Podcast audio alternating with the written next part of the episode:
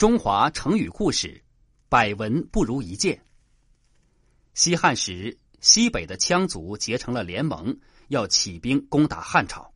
消息传到了长安，汉宣帝召集群臣来商议，询问谁愿意领兵前去边关退敌。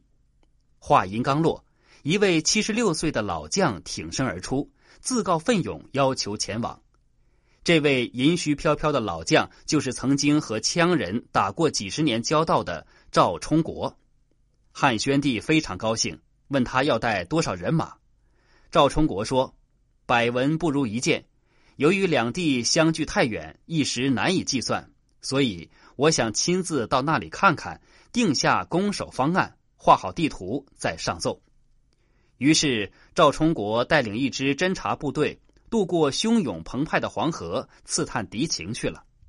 路上碰到了小股敌军，汉军奋勇杀敌，俘虏了不少枪兵。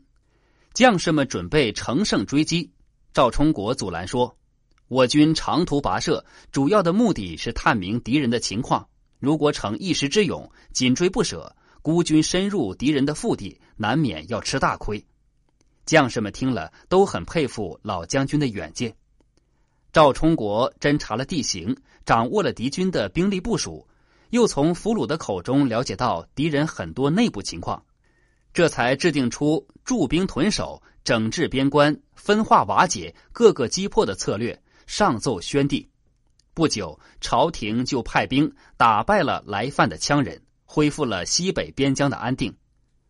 赵充国不信道听途说，亲临实地调查的作风被后人效仿。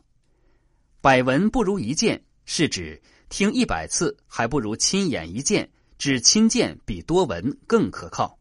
百闻不如一见，出自《汉书·赵充国传》。